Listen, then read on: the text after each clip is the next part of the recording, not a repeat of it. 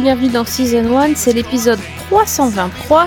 Et ouais, ouais, c'est ça. Ils sont, ils sont très très dissipés ce soir, vous allez voir, c'est pire qu'une classe de CP. Ils sont tous là, ils sont là tous les trois et ils sont en forme. Je vous présente donc Alex, Fred et Fanny. Salut. Oh là là, mais quel boulet celui-là, mais quel boulet Salut Salut Ouais, euh, on, on, on, sait pas lequel euh, est pas normal des trois, on dira pas, mais il y en a un qui a. Ça commence par un A et ça finit par l'ex. Ah non, alors franchement, ceux qui écoutent l'émission depuis 9, 8 ans maintenant savent que je suis à peu près dans mon état normal quand je fais ça. Hein. et, eh oui, et eh oui, oui. Il est dans son état normal et il a vu plein de séries, n'est-ce pas? Ouais, bien sûr. Ouais, mais on a tous vu plein de séries évidemment, puisque c'est la rentrée des séries. Ça y est, on a enfin du travail. Et enfin, on a même un peu trop de travail, euh, si, un peu trop de séries à voir. Et donc ce soir, on a décidé de vous présenter chacun une série euh, qu'on a découverte euh, cette semaine, une nouveauté, chacun dans un style bien différent. Et, et, on va en débattre avec vous. On va essayer de pas vous spoiler si vous n'avez pas vu, mais en tout cas, on va essayer de vous donner envie parce que c'est aussi ça et vous aider à choisir parmi la multitude de séries qui déferlent sur nos écrans. Et donc, sans plus attendre, je vais donner la parole à Fanny, qui présente une série que je ne connais pas, donc ça m'intéresse. Et dont tu évites soigneusement de prononcer le nom. Parce que je n'y arrive pas. Je n'y arrive pas du tout. Tout à fait, donc je te laisse. Alors écoute, je n'en sais pas plus que toi. Moi, je dis absentia. Hein, oui. Euh, ça, paraît logique.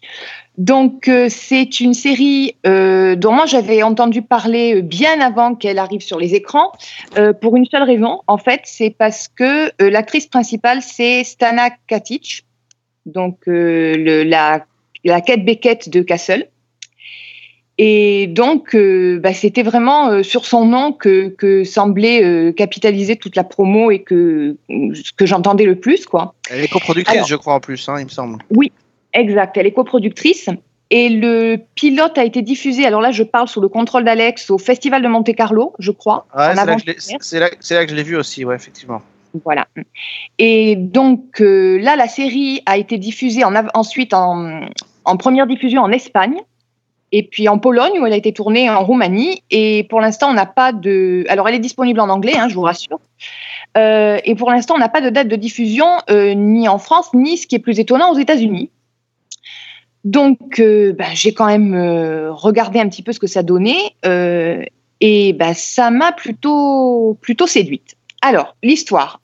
Donc, c'est Stana Katic qui joue Emily, qui est un agent du FBI, et elle a disparu depuis six ans et elle est tenue pour morte.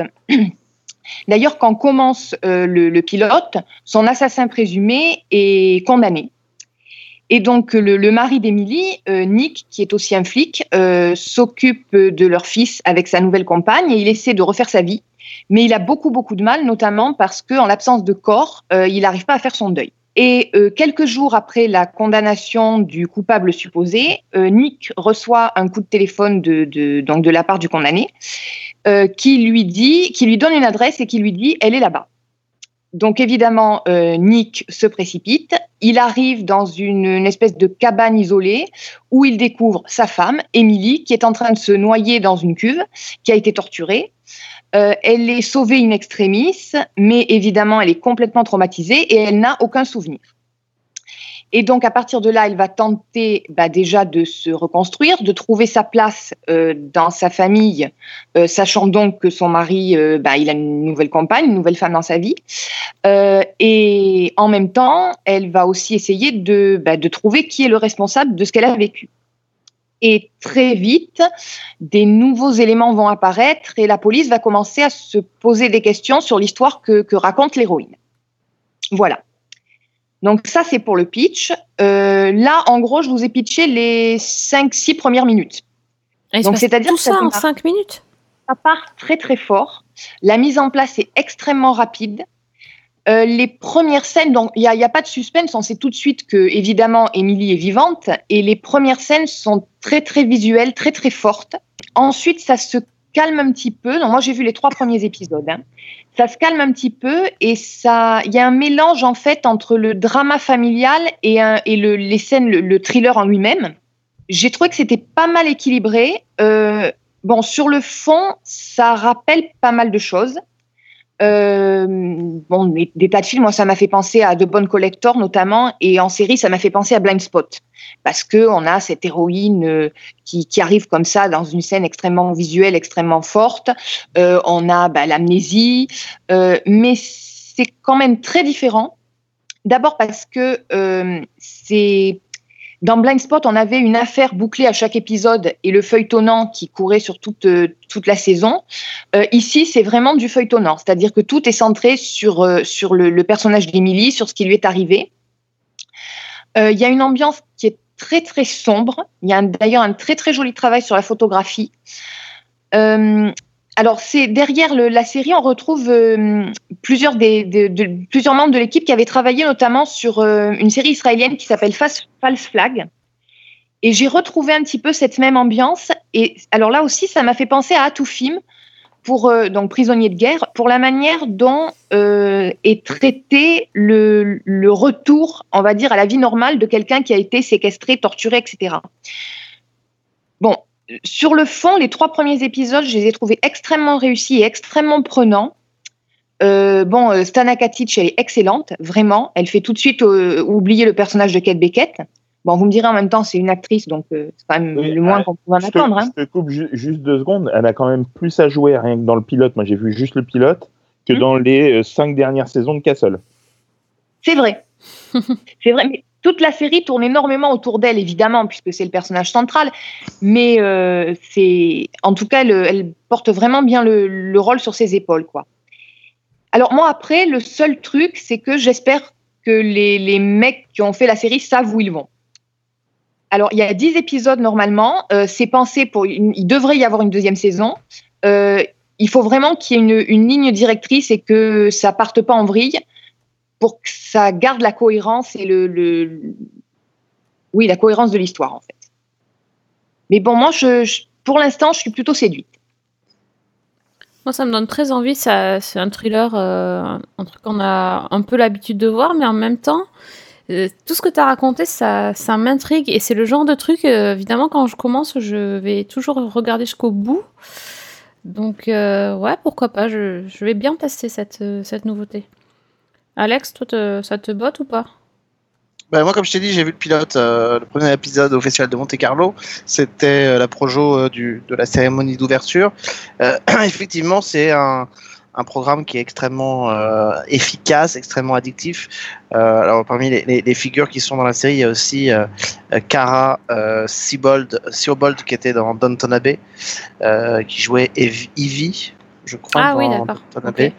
Euh, voilà. Euh, alors, si, alors, si on était médisant, parce que c'est aussi ça qui était sympa, si on était médisant quand euh, Fanny disait qu'elle passe son temps à, à faire, qu'elle a largement de quoi faire oublier Kate Beckett, Kate, oui, non, c'est ça? Oui, oui, oui. Dans, dans Castle, je, je dirais qu'elle se. Peut-être qu'on on peut avoir un peu l'impression qu'elle, justement, qu'elle fait tout euh, dans, la, dans la démonstration justement pour faire et, pour faire euh, oublier Beckett, c'est-à-dire qu'on est presque dans de la démonstration. La bande démo de euh, l'actrice, tu veux dire? Ouais, la, la bande démo de l'actrice qui est capable de faire autre chose que Castle pour montrer que voilà, elle est, c'est une bonne actrice, etc. Alors effectivement, elle l'est. effectivement, elle est extrêmement crédible. Comme l'a dit Fred, elle a beaucoup plus de choses à jouer. Et ce qu'elle a à jouer, elle le fait très bien. Euh, et elle montre une autre, une autre facette de sa personnalité. Euh, voilà. Après, effectivement, nous, on a vu, nous, au Festival de télévision de Monte Carlo, euh, bah voilà, les, les, les, quand on sait pourquoi elle a été a priori dégagée de Castle, on, l'a un peu compris en étant sur place, quoi. c'est quelqu'un qui est extrêmement caractériel, qui a une très très haute estime d'elle, et voilà. Donc, et assez pour enfoncer ce que tu disais, j'ai lu plusieurs interviews d'elle euh, et il n'y en a pas une où elle ne dit pas que euh, le personnage d'Emily n'a rien à voir avec Kate Beckett. Bah oui, le, problème c'est que. On lui pose pas la question, quoi. Ouais, c'est ça. Mais le problème c'est que quand on. Quand on, alors là, en l'occurrence, ça, ça, se vérifie, mais à force de, à force de trop le répéter, ça devient un peu, euh, on a l'impression qu'on martèle, qu'on essaie de nous faire rentrer quelque chose dans le crâne. Après, la série est extrêmement efficace. Elle est très, elle est très très sombre, peut-être un peu trop sombre quand même. Euh, voilà, ça manque un peu, euh, en tout cas, de respiration, mais, euh, mais c'est extrêmement efficace et surtout c'est effectivement extrêmement addictif. ça pourrait très bien, alors je l'ai pas encore vu intégralement, mais ça pourrait un peu rentrer dans cette veine de polar à la The Sinner ou, ou des choses comme ça, Mhm. c'est-à-dire avec des héroïnes un peu sombres, un peu torturées. euh, voilà, donc projet intéressant. À noter. Donc en fait, euh, comme il n'y avait pas assez de nouveautés dans les networks, Fanny s'est dit Ah, je vous en rajoute une en plus dans votre liste, comme ça vous êtes sûr que vous allez, vous allez plus dormir. Disons que dans les networks, euh, j'en ai vu pas mal, je m'en passerai volontiers. Ah, ok, ok. Ah, très bien. Toi aussi, tu vas Ça être balance, médisante dans l'émission. Très bien.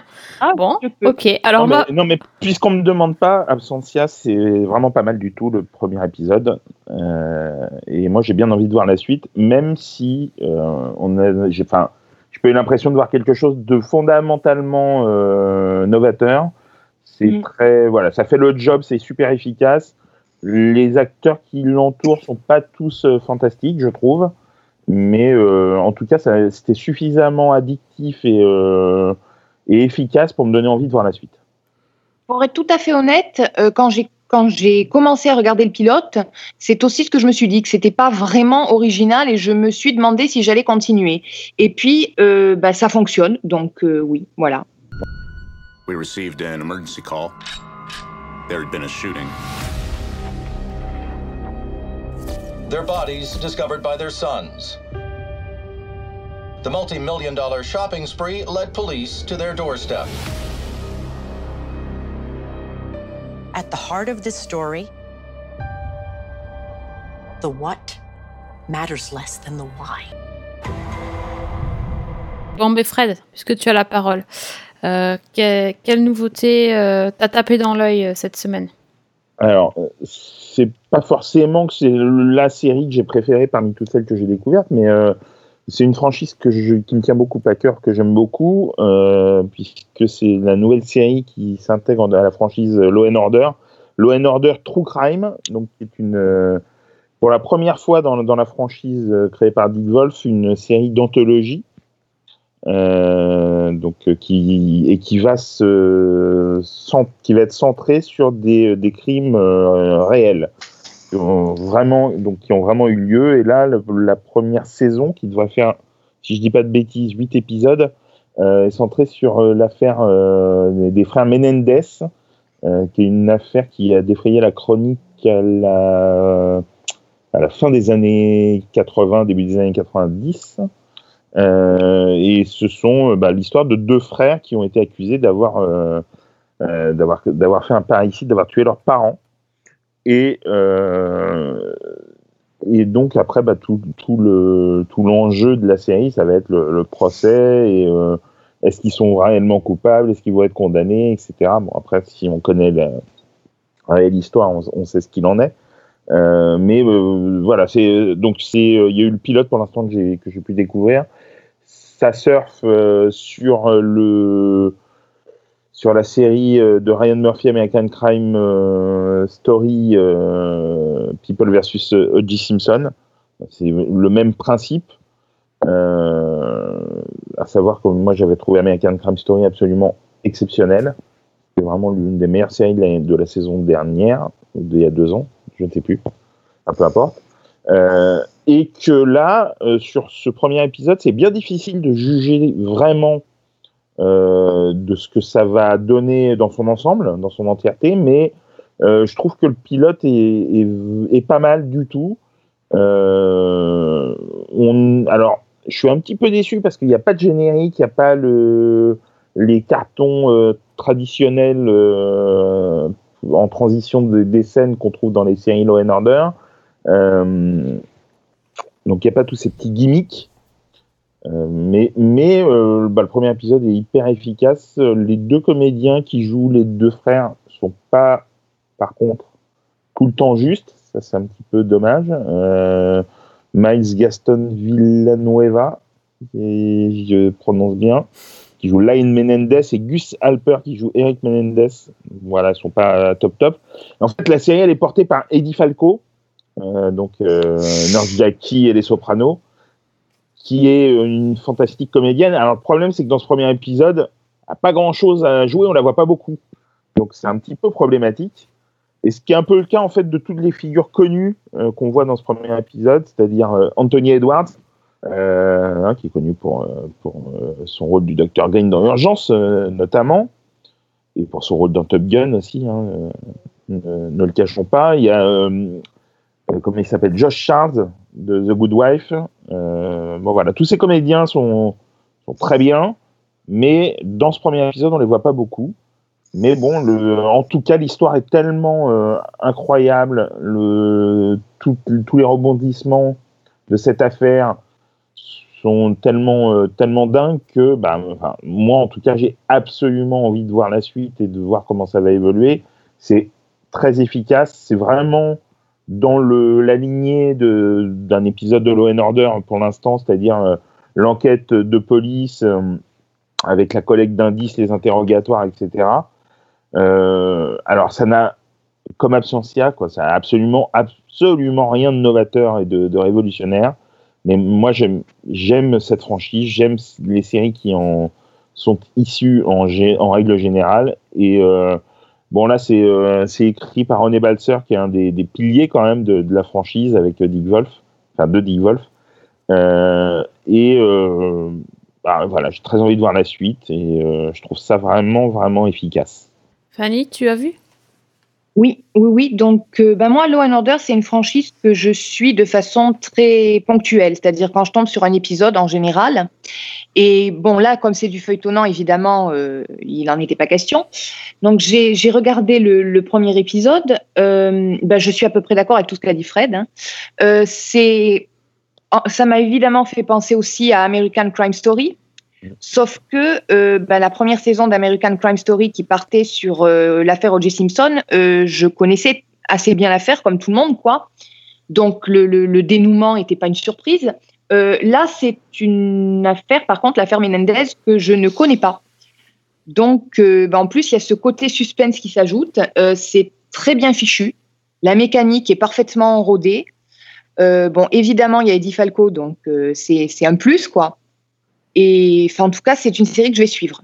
Ouais. J'ai vraiment été convaincue par le, le premier, sans, comme disait Fred, c'est pas révolutionnaire, mais euh, là encore, ça fonctionne bien, quoi. D'accord. Mais il y a- il y, a 8 épisodes ou il y a Non, 8, ouais. 8 C'est Ouais, pas huit, beaucoup. ouais. C'est pas beaucoup. Et toi, Bah, Alex, t'as vu? Euh, pas vu, pas pris. Euh, Pas non, envie je- ou pas le temps? Alors, euh, pas, pas, pas, pas, pas le temps, je le, je le prendrai parce que je pense qu'il faut que je le quand même que je jette un petit coup d'œil. Euh, je peux pas dire que j'ai envie de me jeter dessus euh, euh, de manière euh, dingue. Après, cette, cette- c'est une nouvelle manière aussi de réadapter des trucs. finalement que les, les gens, en tout cas dans l'inconscient américain, puisque c'est le premier public qui voit la série, que le public connaît, donc c'est pas du remake, mais enfin c'est un peu du, on remet, on remet des affaires criminelles au goût du jour. On a beaucoup parlé effectivement de la présence d'Eddie Falco, de même que dès qu'il y a une euh, nouvelle affaire American Crime Story qui va arriver, on va, on commence déjà à beaucoup parler du casting sans avoir vu aucune image de ce qui se passe. Donc euh, voilà, je suis, je suis. Si j'étais un peu médisant, je dirais que je préfère par exemple, euh, quitte à parler d'affaires réelles, je préfère le, le travail qu'a fait par exemple euh, David Simon sur euh, sur Trémé par exemple, pour parler de ce qui s'est passé à, à, à Katrina, c'est-à-dire de prendre après Katrina, c'est-à-dire de prendre un, un terreau réaliste et réel et puis euh, broder des personnages autour plutôt que cette espèce de perpétuelle reconstitution qu'on fait maintenant dans beaucoup de, de, Bah. de, séries. C'est ça qui m'embête un peu, mais c'est ce que je vais adorer, donc je, je, Non, mais là, je je- le dis vraiment a priori. quoi. Sur, sur le principe, je, suis- assez d'accord avec toi, mais euh, je pense que c'est lié aussi au fait qu'on est dans, dans l'ère de la télé-réalité et que euh, ouais. voilà et que ce genre de série, euh, ça surfe quand même sur le, le modèle de la télé-réalité. C'est des personnages que les gens ils ont vus à la, à la télévision, dans les manchettes de journaux. Euh, C'était déjà quand même euh, souvent le cas euh, des histoires de, de toutes les séries Law and Order, puisque ça, Oui. même voilà, basé sur les faits divers, etc. Réels. Mais c'est, je comprends tout, tout à fait ce que tu, ce que tu veux dire. Je suis, je suis pas loin de, de penser la même chose. Et je trouve que là, le gros défaut de cette série-là, même si j'ai vraiment beaucoup aimé et que je vais suivre euh, euh, la suite, c'est que ça arrive après American Crime Story et Bah que, oui. par exemple, euh, rien que quand on voit l'affiche de la série de promotion avec Eddie Falco et ce- cette chevelure euh, euh, Cette totalement, choucroute. euh, voilà, cette choucroute euh, totalement improbable. euh, on, on, on pense voilà à la tête de Travolta qui est également euh, dans American Crime Story qui a une, une coiffure euh, euh, totalement euh, de l'époque. Bon voilà, il y a des, des petites bon c'est anecdotique mais euh, c'est des, des petites choses qui font que on a vraiment l'impression qu'ils se sont dit waouh, ça, ça- c'était canon, ça a super bien fonctionné. On va essayer Mm. de faire un peu pareil. Mais tu vois, Fred, alors il fut un, alors il y a, il y a deux façons de voir. Euh, il y a cette façon-là de voir effectivement, qui est de se dire, euh, bah très bien, American Crime Story a, a fonctionné, euh, faisons, faisons pareil, c'est-à-dire grosso modo, c'est c'est pas du plagiat, mais enfin. Ça s'y, quand même, ça s'y rapproche euh, furieusement quand même de reprendre le concept. Et puis il y avait une époque où, euh, bah, quand il y avait une affaire criminelle qui marchait bien, euh, un, auteur pas très connu qui s'appelle Steven Boschko avait eu la bonne idée de créer Murder One, Murder One, qui hein, était une histoire entièrement originale avec une structure totalement inédite. tout à fait. Et, et, et voilà, bah, bah voilà, moi c'est plus l'école que je préfère. Je préfère l'école de euh, j'essaie de créer quelque chose. Et de la part d'un gars comme Dick Wolf, c'est d'autant plus, euh, euh, c'est d'autant plus euh, surprenant, quoique Non, euh, non, le, je- type, le, le type se reprend quand même et se re- et réadapte lui-même ses propres concepts Ouais. euh, à droite à gauche, donc euh, finalement pas tellement. non, moi je trouve, je trouve que c'est pas du tout surprenant du fait que Dick Wolf ça a été un, un immense producteur, un immense créateur de shows, mais euh, depuis quelques années quand même, il se repose euh, énormément sur ses lauriers et à part surfer sur euh, ce qui fonctionne dans, dans ce qu'il a créé, il fait pas grand chose. Il a pas besoin. En fait, le truc c'est ça, c'est qu'il, je pense qu'il a, il a vraiment pas besoin. C'est-à-dire qu'il a des séries quand même qui restent. Il a une marque qui reste forte, qui est SVU, euh, dans laquelle il prend encore la peine de raconter plein de choses. Euh, bon, il a les Chicago qui sont vraiment là pour le coup purement du divertissement, mais qui fonctionnent plutôt très bien auprès Ouais. d'un pub, d'un public. Euh, je sais pas pourquoi être à, à vouloir lui être allé s'embarquer dans un truc pareil. Euh, il, on, on aurait préféré peut-être qu'il aille jusqu'au bout de son idée de produire une, mini, une, une nouvelle mini-saison de Law and Order, comme ça avait été mentionné Ouais. à un moment donné, plutôt que d'aller euh, euh, finalement pomper le, le- le concept de Ryan Murphy. Et-. Et du coup, je suis pas certain qu'il le fasse parce que je, je suis pas un féru ni ni très très au fait des chiffres, mais il m'a semblé que le démarrage de Law and Order True Crime était une grosse déception pour NBC. Oui. Donc, euh, si ça s'avérait euh, être un échec euh, d'audience, Alors, pas sûr, pas que ça.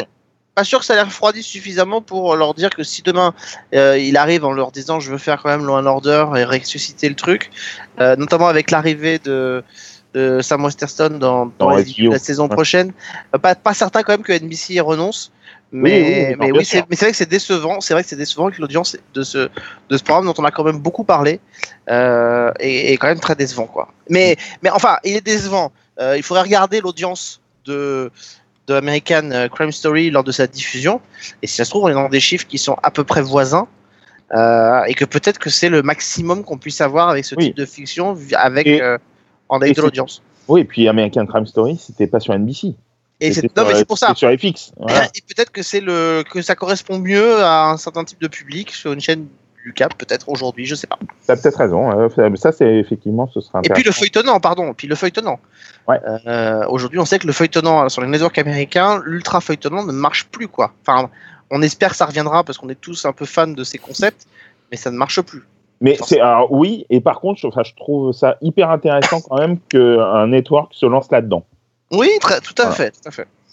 C'est une prise de risque. En même temps, ils sont, ils sont, ils ont assuré sur plein d'autres choses NBC, donc euh, il leur fallait bien un petit truc un peu, euh, Et, et- un et peu pour, risqué. et pour et pour conclure, je, revenais sur, euh, je parlais tout à l'heure de, de Murder One, mais euh, il n'y a pas besoin d'aller chercher aussi loin. euh, quand on veut s'inspirer comme ça de faits réels, il y a American Crime qui avait été tenté sur, euh, AB sur ABC, euh, qui était une autre façon, qui était une autre façon de raconter euh, des histoires un peu réelles, mais avec une histoire totalement inventée.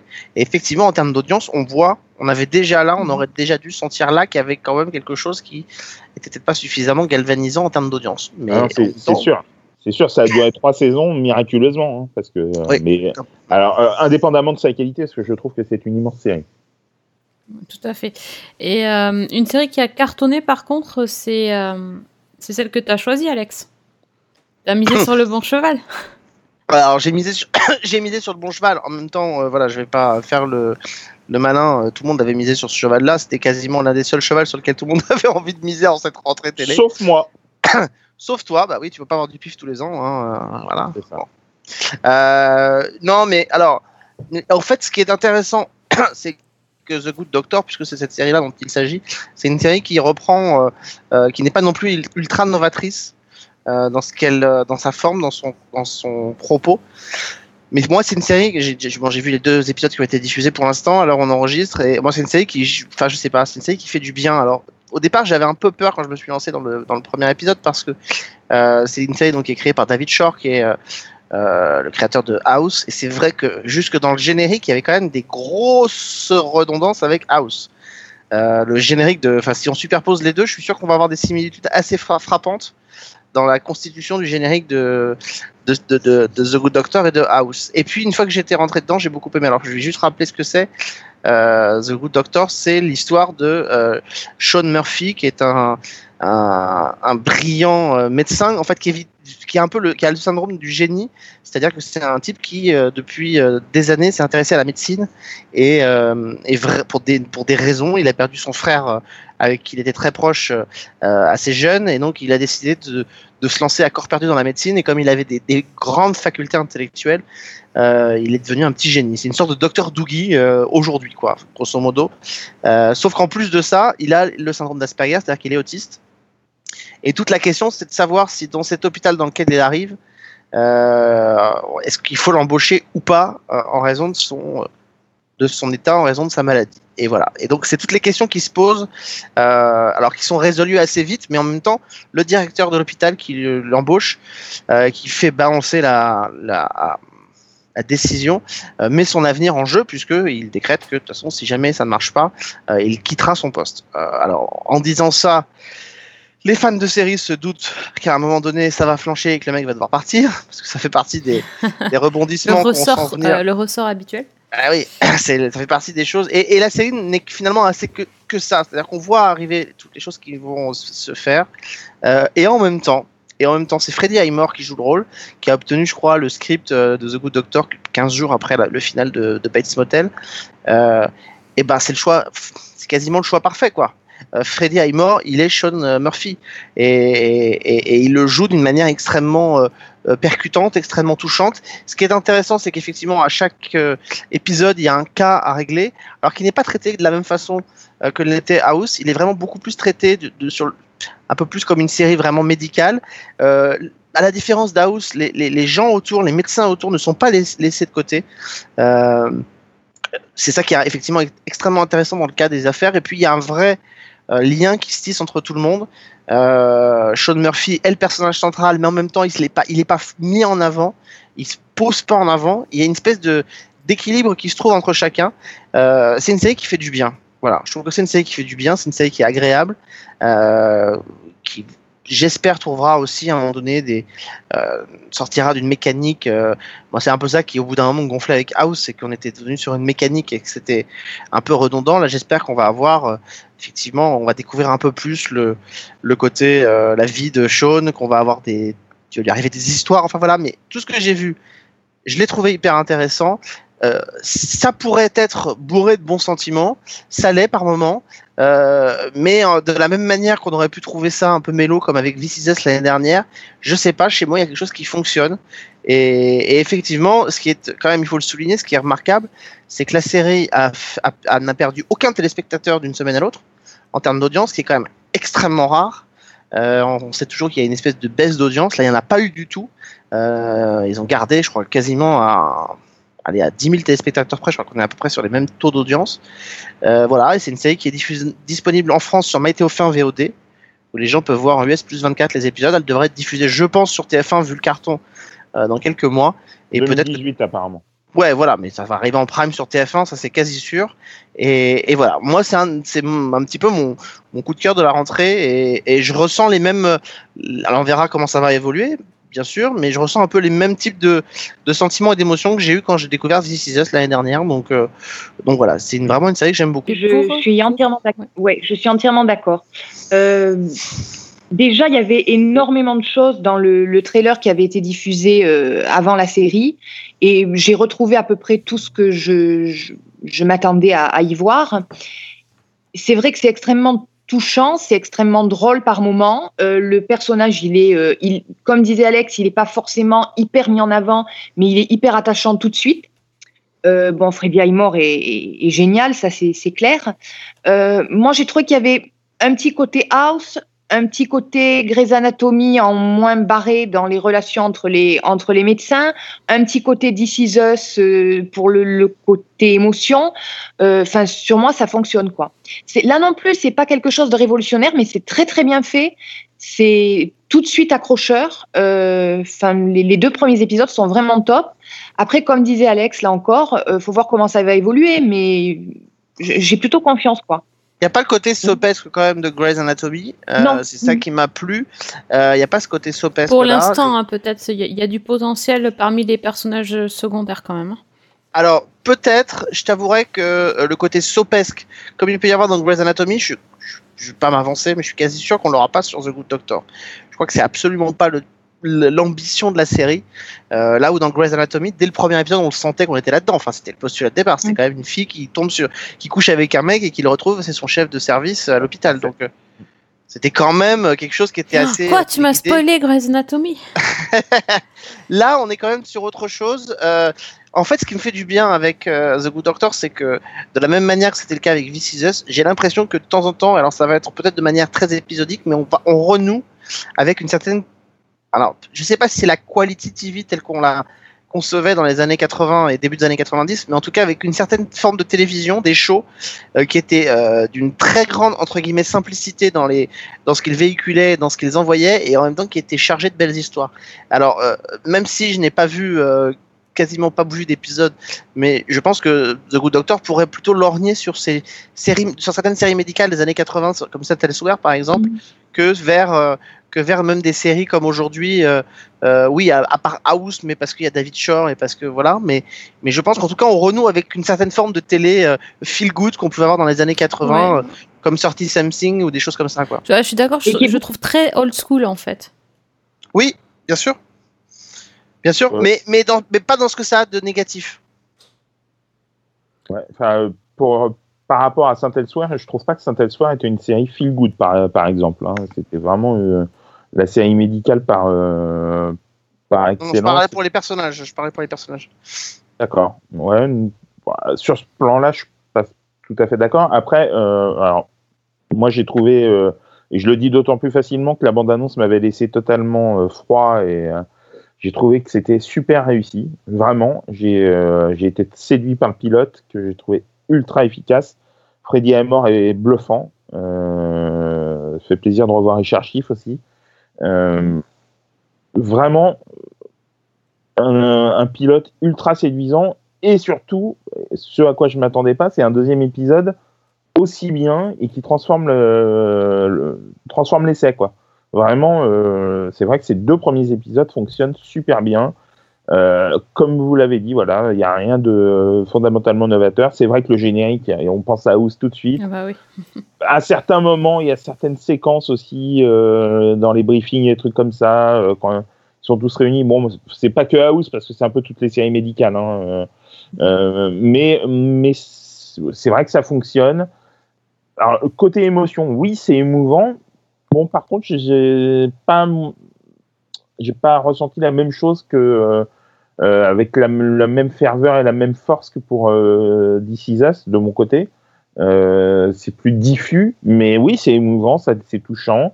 C'est, vraiment, euh, c'est vraiment une bonne série de network. Là, franchement, pour le coup, euh, euh, j'ai vraiment envie de voir euh, ce que ça va donner sur toute la saison, parce que ça a déjà été, euh, été euh, prolongé pour toute la saison, en tout cas. Il y aura 18 épisodes. Moi, j'ai un petit peu un, petit cœur de pierre là sur ce coup-là. J'ai pas été euh, touchée par la série. Euh, par contre, euh, ouais, je trouve que c'est bien foutu. Ça, c'est clair. Et euh, j'ai passé un bon moment. Je me suis pas ennuyée. Mais j'ai pas eu le, le petit sentiment que tu as ressenti, Alex, sur sur euh, sur ces épisodes-là. Mais bon, j'ai Avec, avec quand même un bémol. Hein, c'est, le bémol, c'est quand même que j'ai vu ce qui était capable de faire David Shore pour le meilleur et pour le pire. tout à fait. Et, et je sais Battle que. Creek, bonjour. Ah non, mais, alors, non, mais même pas simplement Battle Creek, même House. Euh, oui, oui, oui, ah oui. Le, le House était une excellente et formidable série, mais qui était, de mon sens, en tout cas sur la structure, très répétitive. Alors c'était le côté procédural qui voulait ça. Euh, donc j'espère qu'effectivement, euh, parce qu'il y a une assez grande euh, euh, proximité entre les deux premiers épisodes sur la structure. Donc j'espère qu'on va pas être là-dessus. tout le temps. Bon, allez, peut-être si je devais mettre un bémol histoire de pas être totalement dithyrambique, je dirais quand même que les flashbacks sont un peu trop guimauves peut-être par moment. Et un peu Euh, redondant sur des deux épisodes aussi. Ouais, et puis un petit peu, vraiment Oui. un peu, un peu lourdin guimauve. Mais en même temps, bon, euh, écoutez, on verra bien, on jugera euh, un peu plus loin, quoi. Moi, moi, de mon côté, j'ai un autre bémol. Euh, je trouve que les personnages secondaires, bon, à part Richard Schiff, le- les médecins notamment, sont quand même un petit peu fades pour l'instant. Ouais. Oui, oui, mais enfin, bon, sur deux épisodes, c'est difficile de juger en même temps. euh, Il y a beaucoup, bien pour ça beaucoup que j'ai de personnages ouais, pour l'instant. Pour l'instant, ouais.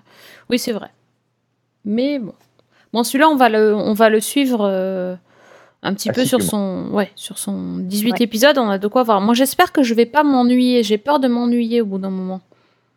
Voilà, c'est ce que j'attends, Ouais. c'est qu'il qui sorte Ouais, de la formule euh, situation euh, impossible. euh, euh, voilà, le docteur euh, résout le, le truc alors que tout le monde dit qu'il a tort et euh, Mais c'est vrai que ça, ça fait un peu un peur peu. que ça reste bloqué quand même Ouais. dans du formule à chaud euh, un peu toute la saison. quoi. Alors, je, je pense que je pense que le, le- la seule chose qui peut nous faire euh, euh, douter euh, de ça, c'est précisément ce que j'ai euh, amorcé avant de dire au début en parlant de ce, cet élément euh, de rebondissement qu'on sent venir gros comme une maison. C'est qu'effectivement, on sent qu'à un moment donné, si c'est pas à la fin de la saison, ce sera peut-être au milieu de la saison, il va y avoir un moment donné où Sean va s'écrouler complètement. Mm. Euh, où il peut même y avoir un drame médical une qui erreur je- médicale, je, oui. sais pas Oui, oui, tu l'as une grosse erreur, mais qui fait que lui va s'effondrer complètement, euh, que l'autre va être obligé de partir de l'hôpital. Et là, effectivement, c'est peut-être là que les enjeux vont commencer à se tisser. Euh, voilà, donc c'est ça qui va être extrêmement intéressant. Ouais, et c'est ce qu'il faudra pour que ça devienne une grande série et que ça reste pas une bonne série. Voilà, Ouais, C'est beau ça. hein. Ouais, c'est beau. ouais, c'était pas trop Je- dégueu. on pourra te citer euh, Oui, dans- quand même. aussi quand même. Ça, ça. Ah, on va peut-être changer la phrase de fin, on va la garder. Oui, d'accord. Parce bien, que ça. Vous la connaissez pas, Torse, tu la connais pas la phrase de fin, donc. Autism. Difficulty in communicating. He's high functioning, he's capable of living on his own. Difficulty in using language and abstract concepts. Does it sound like I'm describing a surgeon?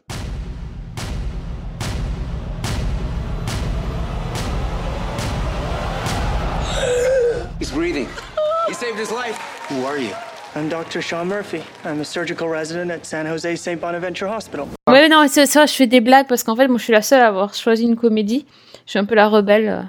Non, je sais pas. Ouais. On parle que des dramas tout le temps et euh, pour une fois que j'ai trouvé une comédie bien, j'allais quand même pas passer à côté. Euh, et donc moi, ce que j'ai aimé voir, c'est pas tout à fait une nouveauté, c'est pas tout à fait une suite, on ne sait pas. C'est un revival. Euh, c'est euh, donc la saison 9 euh, de Will and Grace euh, sur NBC. Il bah, faut savoir que la série a quand même euh, 19 ans. Ah, ça, ça, fait mal. Donc, 19 ans euh, aujourd'hui, elle a duré 8 saisons. Euh, je ne suis pas certaine d'avoir vu tous les épisodes parce que c'était un petit peu diffusé à l'arrache euh, sur TF1 euh, à l'époque. En tout cas, j'ai vu beaucoup d'épisodes et il faut savoir qu'aux États-Unis, cette série, enfin, elle était hyper, hyper connue, beaucoup plus connue qu'en France. En plus, à l'époque, elle était diffusée avec Friends le soir sur NBC. Donc, c'est quand même une, une longue histoire euh, d'amour entre le public et Will and Grace. Et euh, moi, j'étais ravie de retrouver euh, les personnages que j'avais quittés il y a, y a si longtemps. Euh, alors, ce pilote, enfin, ce- ce- pas vraiment un pilote, oui, parce qu'ils ont quand même fait le, fait le truc de faire une suite qui n'est pas une suite. C'est-à-dire que, en fait, ils se sont débarrassés de tout ce qui les embêtait euh, dans, à la fin de la série Will and Grace, à savoir, euh, à la fin de la série, euh, ils sont, euh, ils sont, euh, enfin, Debra Messing était enceinte. Donc ils ont des enfants à la fin de la série et quand même c'est quand même super chiant les enfants. Surtout c'est pas drôle. Donc qu'est-ce qu'ils ont fait? Ben ils ont commencé la série en disant que le, le personnage de Karen, qui est celle qui est tout le temps euh, bourrée, en- complètement saoul et il leur dit euh, j'ai fait un rêve dans lequel vous étiez mariés euh, chacun de votre côté euh, et vous avez des gamins et tout ça et et les autres lui disent non non mais en fait on a déjà divorcé et puis les enfants on en a jamais eu c'est et il y a un personnage qui sort ouais de toute façon c'est c'est pas drôle quand il y a des gamins un truc du, style. Et hop ni vu ni connu je t'embrouille et je repars avec mon quatuor de de feu pour pour la nouvelle saison. Donc c'est un peu gros c'est même énorme mais du coup ça passe tranquille Et, euh, je me suis dit, bah, ils, y vont dans le côté méta. En gros, euh, on critique euh, les sitcoms avec les gamins et, c'est passé. Et, du coup, ils sont repartis comme avant, c'est-à-dire avec Will et Grace qui habitent ensemble parce que c'est quand même le pitch de départ de la de la série avec Will qui est homo et, et Grace hétéro et donc ils partagent leur partagent l'appartement. Là, ils ont ils ont réussi à les remettre ensemble, enfin en colocation. Et euh, et donc, euh, ce qui se passe dans cette saison, en fait, c'est qu'ils ont décidé quand même de jouer la carte politique, enfin, toi, sur cet épisode, à fond. Euh, et euh, Will and Grace, ça a jamais été euh, très très politique dans, dans le sens premier du terme. C'est-à-dire, ça a été politique dans le sens où ça, ça a participé à l'image des, des homosexuels à la télévision, mais c'était pas, ça parlait pas vraiment de politique. Alors là, carrément, bah, dans, dans ce pilote, je suis obligée de le dire pourquoi, il se retrouve à la Maison Blanche. Rien que ça. Et donc, ça critique euh, du Donald Trump euh, à tout va. Ce que j'ai trouvé d'ailleurs très drôle et bien fait, mais après, euh, voilà, c'était, pas mal du tout.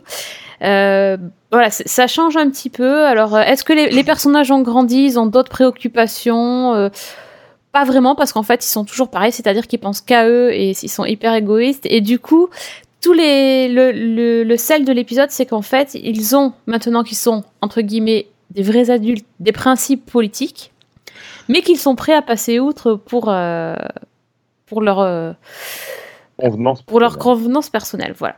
Euh, moi, j'ai, enfin, honnêtement, j'ai beaucoup aimé ce, ce- cet épisode et j'ai vraiment envie de voir plus parce que ils m'ont montré ma série, mais en même temps, c'était pas la série que je connaissais. Ils m'ont montré les personnages que je connaissais. Ils ont quand même repris quelques blagues, mais pas beaucoup. Où, où je les ai pas toutes captées parce qu'après, après tout, comme j'ai dit, j'ai, pas vu tous les épisodes. Euh, mais euh, j'ai reconnu ma série et en même temps, j'ai, vraiment ressenti l'évolution et je me dis peut-être que c'est ça en fait un revival. C'est peut-être là quand, c'est réussi, quand on retrouve des éléments qu'on a aimés, mais qu'en même temps on a autre chose. Euh, et Ah, tu euh, comprends pourquoi j'ai aimé Twin Peaks dans Twin Peaks, c'était pas Twin Peaks. Qu'est-ce que c'était? Si Ils étaient Ah, où les-. Putain, le mec, il a réussi à nous caser Twin Peaks encore. Ah, non, mais c'est pas possible. Non, mais il a une obsession, hein, ça, ça va pas se guérir à part avec un, un coup de bûche sur la tête, un truc. Je, Oh je là fais un petit, cop- un petit coucou à notre copain Romain Nigita qui arrive à vous caler Star Trek dans toutes les conversations séries. Donc je vois Ah, en fait, vous, je a- vous, êtes, euh, ouais, vous avez un concours entre vous, c'est ça? Ça va presque être ça maintenant. ouais. C'est ça. Donc voilà, pour, euh, pour Will and Grace. euh, euh, D'ailleurs, la série a déjà non seulement une saison complète, mais en plus une saison 2 qui a été déjà qui a été renouvelée avant d'être diffusée. Euh, voilà, donc à Et voir. pourtant la série a perdu 3 millions entre, en deux semaines.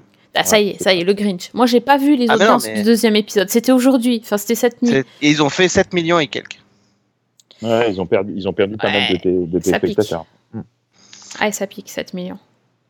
Voilà. Bon après c'est c'est peut-être euh, c'est peut-être logique aussi euh, les enfin est-ce que c'est Ouais. pas la logique de, de ce genre de revival qui fait que euh, si on a si on n'a pas la si, la, si le, le gap n'est pas suffisamment important pour qu'on ait l'impression de voir vraiment quelque chose de très différent et en même temps de tout aussi réussi que l'original passer l'effet de surprise effectivement euh, de les retrouver bah reste que ceux qui ont vraiment accroché quoi et pas simplement ceux qui ont voulu revoir c'est certainement ce qui va arriver aussi à Rosanne qui utilise le même ressort dramatique en supprimant la fin de Rosanne pour, euh, pour Ouais. relancer l'histoire. Donc, euh, donc voilà, mais c'est peut-être normal. Ce qui va être vraiment, là pour le coup, avec Will and Grace, ce qui va être intéressant, c'est de voir le score de la semaine prochaine et de l'épisode 3 pour voir si euh, c'est une tendance de fond euh, qui, qui se confirme ou si c'est juste euh, le, le gap normal peut-être entre, Mm. entre l'effet de surprise du retour et, et la deuxième semaine. Quoi. Mhm, tout à fait.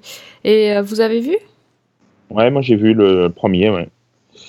Euh, que j'ai vu. Enfin, je prends la parole, mais peut-être que Je t'en Fanny. prie. peut- Non, vas-y, je t'en prie. Euh, oui, oui, j'ai. Enfin, alors moi, j'ai la série d'origine, j'ai vu, j'avais vu quelques épisodes, mais vraiment, euh, c'était une fois de temps en temps quand on tombait dessus, quoi. hein. Vraiment, c'était. Euh, ouais. Voilà, ça n'a jamais été plus que plus que ça. Euh, très sympathique, mais euh, sans, sans, sans plus. Euh, et ben là, j'avoue que j'ai été pas mal séduit. Je trouve que le, le petit gimmick pour partir de zéro fonctionne bien. C'est plutôt plutôt malin. Euh, Il y a des vannes qui passent vraiment bien et qui sont vraiment euh, sympas comme tout. Euh, effectivement, tout l'arrière-plan politique est surprenant dans Will and Grace, mais pour le coup, sur cet épisode-là, en tout cas, ça marche à fond et de bout en bout.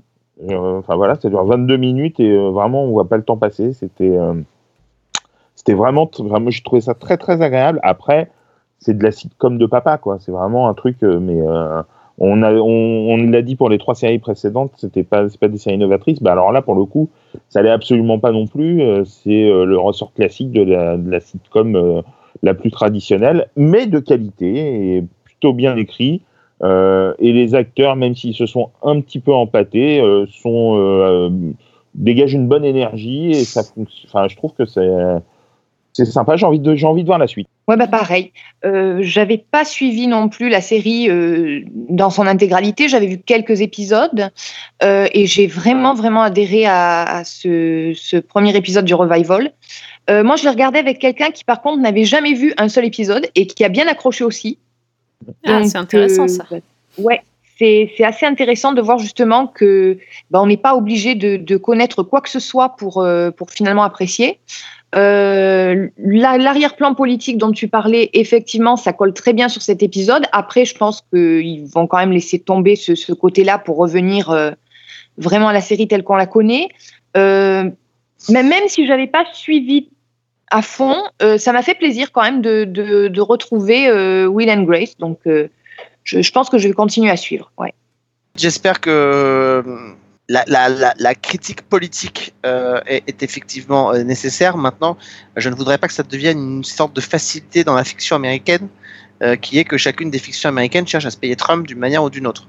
Euh, donc voilà. Donc, euh, Ah, ça va vite voit- devenir lassant. Ça va vite devenir lassant. Je- on voit bien qu'en plus, il y a un espèce de terreau favorable, encore plus depuis septembre et la victoire de, de, de, Baldwin, de Baldwin aux Emmy Awards pour sa, justement sa parodie de Trump dans le, dans le SNL. Euh, je, voilà. Si vous voulez, d'abord parce que euh, même si c'est effectivement euh, c'est très bien et que c'est nécessaire, et surtout aux États-Unis en ce moment, avec l'Amérique de Trump, il y en a besoin, je ne voudrais pas que ça devienne une espèce de facilité.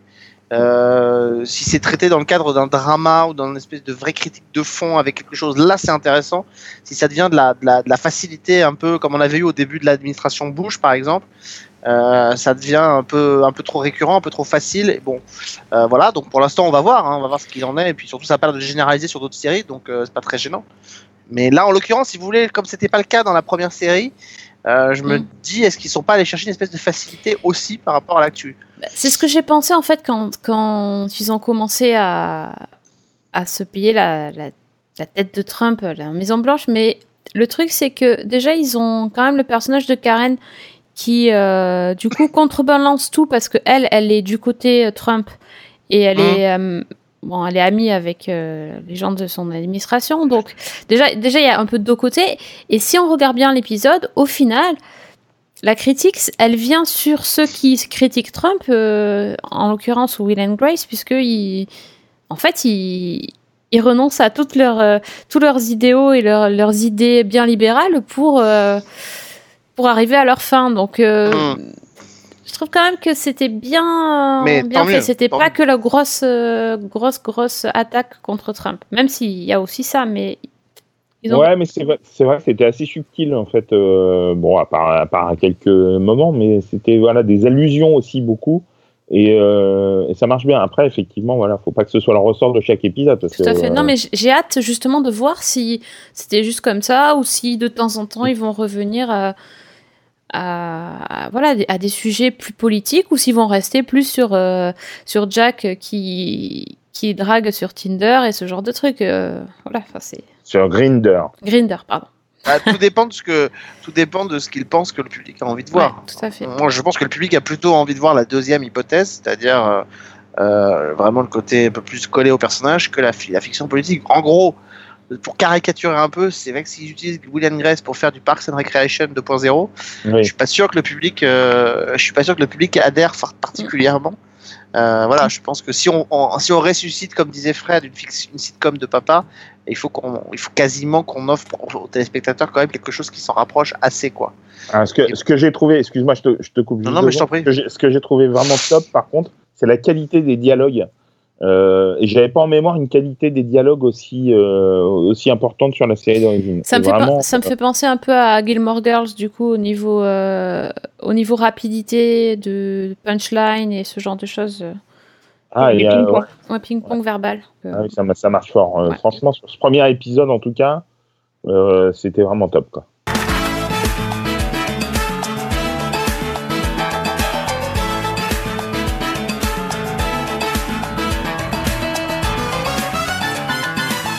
Donc on vous a présenté nos quatre nouveautés de la rentrée. Il y en aura plein d'autres, mais il va falloir suivre les épisodes suivants. Attention, c'est un to be continued. Mais on va pas vous va pas vous laisser sans un bloc-notes parce qu'on a toujours des choses à dire et d'autres choses à dire forcément. Euh, donc, euh, les amis, est-ce que vous avez vu euh, des choses intéressantes dernièrement, des, nouvelles saisons, des, choses un peu qui sortent de l'ordinaire qui, qui se lancent? Pas tous en Et même vous battez pas aussi, hein euh, Vous êtes gentils Moi, je veux bien si. Mais vas-y. Ah, si Elle a vu la bon. 84e série tchécoslovaque euh, en 384 épisodes de 82 minutes. Alors Il oui, mais on m'a demandé de, on m'a demandé de parler d'une d'une reprise de série. Ah, c'est bien. Donc, je vais vous parler d'une euh, bah, d'une série dont je viens de dont la saison 2 vient de commencer. C'est une euh, anthologie euh, d'horreur. Alors évidemment, c'est pas celle à laquelle vous pensez puisque là je vous parle de la saison 2. Donc ça s'appelle Channel Zero. Donc je crois qu'Alex connaît. Je ne sais pas si les autres Ah, euh, oui, mais je n'ai pas nom, vu. je nom, pas ouais. vu non plus. Alors, c'est diffusé sur euh, Sci-Fi. Alors, la saison 1, la saison dernière s'appelait euh, Candle Cove. Donc, je résume brièvement. C'était l'histoire d'un homme qui revenait dans la ville de son enfance et euh, il, euh, à travers des cauchemars, en fait, il commençait à se souvenir d'éléments relatifs à la disparition de son jumeau et à d'autres enfants dans les années 80 et en particulier d'une émission de télévision avec des dessins animés particulièrement flippants, euh, animés par un espèce de squelette. Et la particularité, c'est que c'était une Ah, émission. je te coupe, c'est- c'était pas des Oui. dessins animés, c'était encore plus flippant pour les gamins, c'était des marionnettes, je crois. Oui, exact. C'était des marionnettes. Tu as raison. C'était des marionnettes. Et euh, donc la particularité, c'était que seuls les gamins voyaient l'émission, en fait. Et il n'y en avait pas de trace nulle part, donc euh, voilà. Et donc quand le personnage revient, il y avait d'autres disparitions qui se produisaient et il commençait à enquêter, à chercher à en savoir plus. Et bon, disons que ce qu'il découvrait était assez dérangeant. Euh, il y avait six épisodes et la saison 1 était particulièrement réussie parce que euh, moi, ce qui m'avait séduit, c'est que c'était pas euh, de l'horreur au sens, euh, on se mettait pas à hurler toutes les cinq minutes, on sursautait pas spécialement. C'était plus une ambiance, quelque chose de très sombre, de très pesant et de très angoissant, qui était vraiment vraiment réussi jusqu'au bout. Très dans l'ambiance de ça, quoi. Ouais, mm, mm, tout à fait. Très et dans ben de justement, ça et de Stephen King, ouais. La saison 2, euh, bah, elle prend un petit peu la même chose et elle m'a fait penser justement à ça de, de Stephen King. Alors on est dans autre chose puisque c'est une anthologie. Donc là, c'est l'histoire de Margot, qui est une jeune fille qui s'est renfermée sur elle-même après la mort de son père. Le père d'ailleurs, il est joué par euh, John Carroll Lynch que qu'on a vu dans Body of Proof et qu'on a vu dans American Horror euh, Story où c'est Twisty, le clown. Voyez? Mmh, Ah oui. oui. Donc là, il est dans un rôle différent. Euh, donc cette jeune fille s'est complètement euh, coupée du monde et, et- et renfermée sur elle-même après la mort de son père. Et pour lui changer les idées, euh, donc sa meilleure amie Jules, qui est jouée par Aisha Dee, qu'on a vu dans The Bold Type récemment, et, et ses autres camarades ont la mauvaise idée de l'emmener dans une espèce de maison d'attraction maison hantée qui s'appelle la No End House, qui donne son titre à la saison. Alors c'est maison qui est extrêmement sinistre, euh, qui est en fait qui est composée de six pièces qui sont toutes plus effrayantes les unes que les autres. Alors quand vous rentrez, donc les, personnages rentrent dans la maison.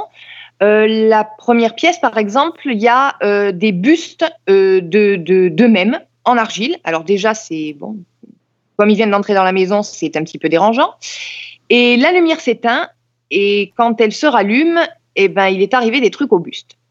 Je vous dis pas quoi, je vous laisse découvrir. Euh, dans d'autres pièces, on a, euh, ben, on a des, effusions de sang, on a des écrans vidéo qui, qui diffusent des, des, scènes assez perturbantes. On a un homme en pierre. Alors dans le contexte, euh, je vous assure que ça fait son petit effet. Et les personnages, euh, ben, entre hurlements, euh, crises d'hystérie, finissent par sortir de, de là et quitter la maison. Sauf que, évidemment, il y a un sauf que. Et ben, à partir de ce moment-là, ça va très très vite dégénérer. Et en rentrant chez elle notamment, Margot va avoir un très gros choc. Là non plus, je ne vous dis rien parce que ça gâcherait totalement la surprise de, du premier épisode. Je te, je te mentirais euh, pas en disant qu'on le voit un peu venir gros comme une maison. Hein. On le voit venir gros comme une maison, mais euh, justement, c'est dans les épisodes suivants que qu'il y a des choses qui se passent et que moi je n'avais pas vu venir. D'accord. Donc, euh, Donc, on prévoit le retour du papa, mais on ne sait pas pourquoi, voilà. comment. On ne sait pas comment, on ne sait pas pourquoi, on ne sait pas si c'est le papa évidemment. Euh, il y a, disons que le, le vrai twist qui m'a surpris, il est à la fin de l'épisode 2. Voilà, je, donc je, je, vous laisse découvrir tout ça si vous en avez envie. C'est encore une fois euh, plus une atmosphère et quelque chose de très très sombre. Ça joue beaucoup sur la psychologie. C'est peut-être un petit peu moins fluide et un petit peu moins euh, réussi que le début de la saison 1. Mais moi, personnellement, ça m'a bien accroché. Alors, encore une fois, je je suis pas du genre à flipper, moi. Donc, euh, j'ai pas trouvé ça particulièrement effrayant, mais il y a une, une atmosphère, il y a vraiment quelque chose. Et je trouve que pour l'instant, c'est ouais, c'est pas mal réussi. Donc il y a là encore, je crois qu'il y a six épisodes. Mm. Et voilà. Donc euh, si vous n'avez pas vu la saison 1, foncez dessus parce que vraiment, euh, c'est quelque chose d'original. Et, et, la saison 2, ben, c'est, je pense que ça peut faire une variation assez, j'allais dire sympa, je vais peut-être pas utiliser ce mot-là, mais assez intéressante sur le thème de la maison hantée. Okay. En tout cas, les, les, critiques sont absolument euh, dithyrambiques euh, sur, euh, sur plein de sites. La série est extrêmement bien notée et il y, a des, euh, y a des critiques qui ont même dit que c'était la série la plus effrayante que tout le monde avait vu. On n'avait jamais vu une série aussi effrayante. Euh, qu'à côté American Horror Story, c'était rien. Enfin voilà. Donc, euh, et c'est vrai que c'est un peu. D'abord, c'est une série qui est très différente de tout ce qui est proposé sur Sci-Fi. c'est presque une série qui aurait pu être diffusée ailleurs que sur Sci-Fi. Et, et c'est quasiment l'anti-horror story. C'est-à-dire que là où American Horror Story est vraiment très dans le côté un peu trash, un peu violent, un peu dark, un peu. Elle, elle est vraiment dans, c'est plutôt de la série d'ambiance quoi. Et, et c'est pour ça que le parallèle avec Stephen King n'est pas complètement euh, est pas gratuit quoi. C'est vraiment une des, références. Alors même si Stephen King est capable d'être violent, mais c'est surtout aussi une ambiance quand on, pénètre dans les univers de Stephen King et on retrouve tout ça. Et la première saison notamment de Channel Zero, c'était vraiment alors là pour le coup euh, J'en avais parlé, je crois, dans, dans, dans, Season 1 quand c'était passé, mais c'est, ça a vraiment été une super surprise quand je l'ai découvert l'année dernière. C'est une série qui est assez passée en dessous des lignes enfin, enfin vraiment. Euh, elle devrait, je crois, peut-être arriver, les questions sur Sci-Fi en France. Euh, c'est pas encore sûr, mais ça devrait arriver. Et vraiment, si vous avez l'occasion de le voir, c'est terrible parce que euh, cette, notamment, alors pas vu encore la saison 2, mais notamment cette fameuse chaîne de télévision que les adultes ne voient pas. Quand ils voient leurs enfants face à la télé, ils voient de la neige hein, sur la télé. Donc, euh, mais les enfants sont, comme s'ils étaient capturés par la télévision, quoi. Donc, euh, c'est vraiment très très bien. Et alors, c'est vrai que la, on va dire le, comment dire ça sans spoiler? On va dire que le méchant de la saison 1 est particulièrement euh, dérangeant, je trouve. Voilà. On n'en dira pas plus. Ouais. On n'en dira pas plus parce que c'est voilà, une grande partie de, de, de, la bonne surprise de cette série. Ça m'énerve parce que tu me donnes envie de regarder un truc, mais j'aime pas les, les séries qui font peur, quoi, enfin, qui sont malaisantes ou je sais pas. Enfin, c'est... Mais j'ai presque envie de regarder là.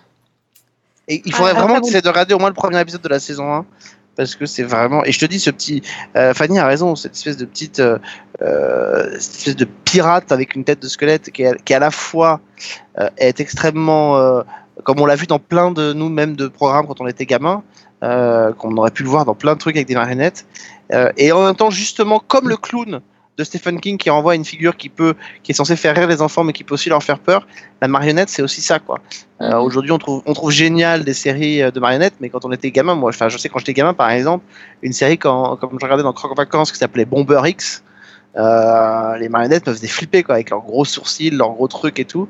Euh, donc c'est, c'est, ça joue sur cette espèce d'ambivalence là, sur le côté euh, c'est une figure rassurante entre guillemets et familière pour les enfants et en même temps c'est quelque chose qui a pu leur faire peur et on joue justement avec cette peur là. Ah bah moi si c'est les, les marionnettes de Téléchat, c'est bon, je, je me casse voilà, direct. hein. Non mais t'as raison, c'est-à-dire c'est aussi par exemple voilà un truc, c'est on joue là-dessus et je te dis comme le clown de Stephen King qui c'est pas pour rien qu'il a utilisé le clown pour euh, créer le personnage de ça, c'est ça joue sur cette euh, sur ce côté un peu terrifiant quoi. Et, et c'est un vrai et la saison 1 en tout cas est un vrai bel hommage je trouve à Stephen King. Mm, Tout à fait. Mais tu parlais de- d'anti-American Horror Story et c'est tout à fait ça dans le sens où là où American Horror Story il va vraiment à fond dans le gore, la violence, le sang, etc. Là, euh, c'est beaucoup plus subtil, c'est beaucoup plus diffus Logique. et ce n'est pas moins efficace. Bon, vous m'avez vous m'avez donné euh, envie d'avoir peur. Eh bien, dites donc. Mais euh, fou.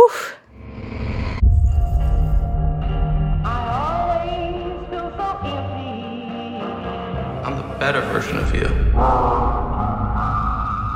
Probably better at being you than you are.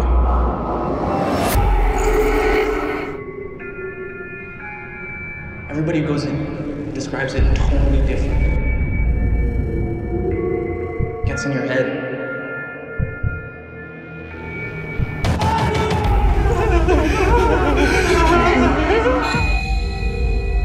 I had this nightmare where I'd be walking down this like long hallway, and there would always be someone hiding.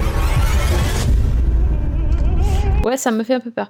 Euh, je, je vais juste euh, euh, rajouter quelque chose sur une touche plus légère parce que là, là on, a, on a plombé l'ambiance.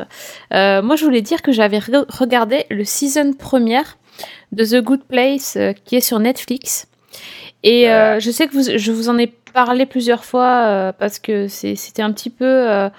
Cette série sur la saison 1, c'était un petit peu à la fois euh, un vrai plaisir et parfois difficile parce qu'il y, y a eu des moments, euh, j'ai un peu lutté pour finir la saison, je dois avouer. Et j'avais trouvé que la fin de saison était bien trouvée.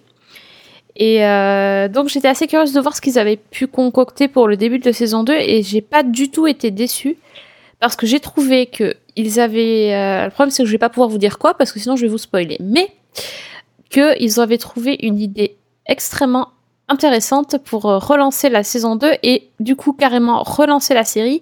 Euh, dont le principal problème je trouve euh, sur la saison 1 était que c'était un peu redondant par, ce- par certains côtés. On a vraiment l'impression qu'on avait un, schéma d'épisodes qui se répétait et on n'en voyait pas la fin. Et là ils ont trouvé un twist qui fait que vraiment on garde les mêmes personnages, on garde le même lieu, mais pourtant il y a plein de choses qui changent et c'est très très très malin.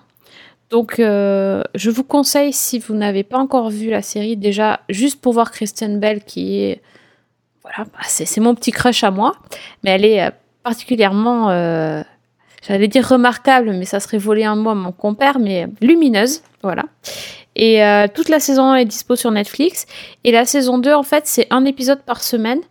Donc, euh, du coup, c'est super sympa à, à regarder toutes les semaines. Là, j'ai déjà vu les deux premiers.